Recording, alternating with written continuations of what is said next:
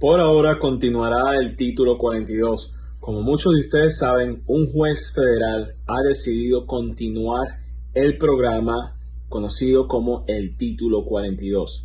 ¿De qué se trata el título 42?